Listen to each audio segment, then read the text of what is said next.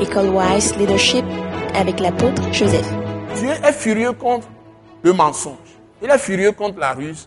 Dieu est furieux contre la fraude. La Bible dit que Dieu se venge de ceux qui pratiquent la fraude. Tricher quoi, la tricherie. Dieu a en horreur la méchanceté. C'est-à-dire, tu sais le bien, mais tu fais le mal. Dieu détruit beaucoup plus les méchants, c'est-à-dire ceux qui sont de son peuple, qui connaissent sa parole et qui refusent de pratiquer sa parole, qui font le mal, que les pécheurs même, c'est-à-dire ceux qui n'ont même pas entendu sa parole. Dieu parfois est très indulgent envers les pécheurs, c'est-à-dire ceux qui sont les idolâtres même, qui n'ont pas entendu sa parole, que des gens de son peuple qui connaissent la vérité, qui pratiquent le méchant. Et Dieu te dit, sépare-toi du méchant. Il ne veut pas que tu sois avec le méchant. Dès que tu es avec le méchant, Dieu va te frapper des mêmes plaies que le méchant. Dieu lui-même.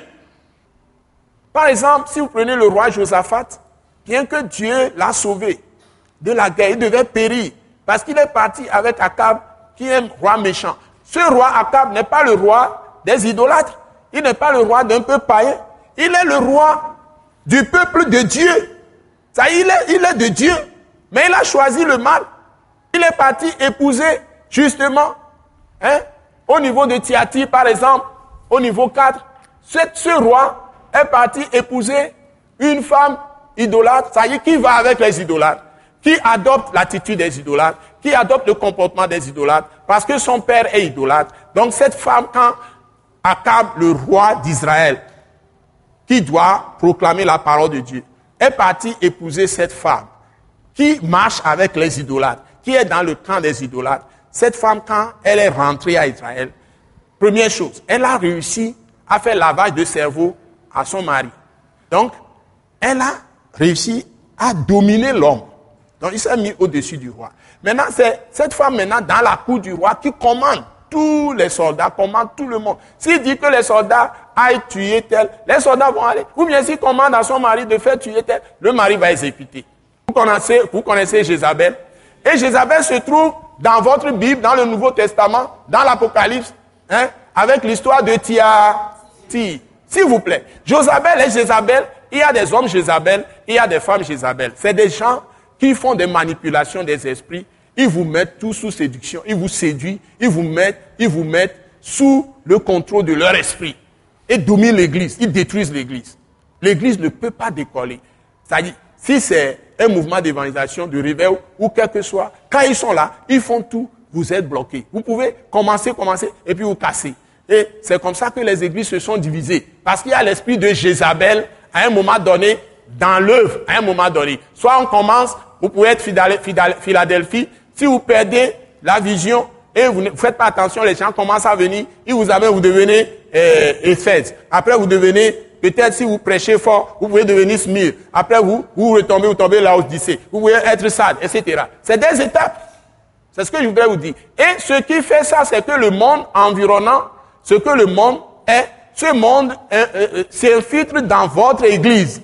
Les gens sont dans le monde. Donc, s'ils commencent à apprendre les habitudes du monde et ils vont amener ça dans l'église, vous passez par ces étapes. Mais l'église qui est vigilante, et surtout les bergers, qui sont de vrais bergers, et qui sont vigilants, allons à la perfection. Qu'est-ce qu'ils vont chercher? Ils vont toujours chercher à aller à la perfection. Donc ils ne vont jamais accepter redresser.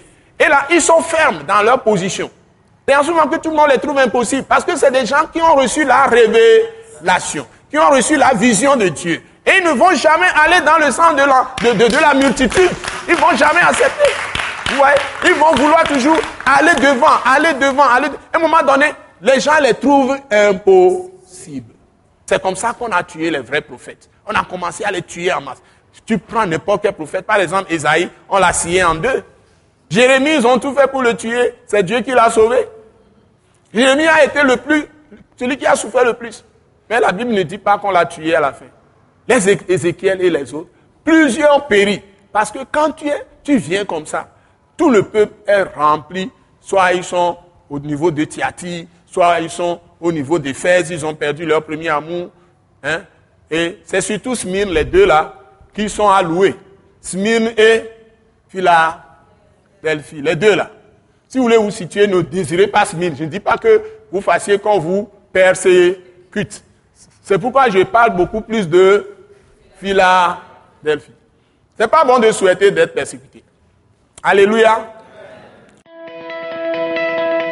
Ce message, l'apôtre Joseph Kodouak Bemehin, vous est présenté par le mouvement de réveil d'évangélisation, Action toute âme pour Christ international, Attaque internationale. Pour plus d'informations et pour écouter d'autres puissants messages, merci de nous contacter au numéro indicatif 228 90 04 46 70 ou de visiter le site web atacinternational.org. Soyez bénis en Jésus-Christ.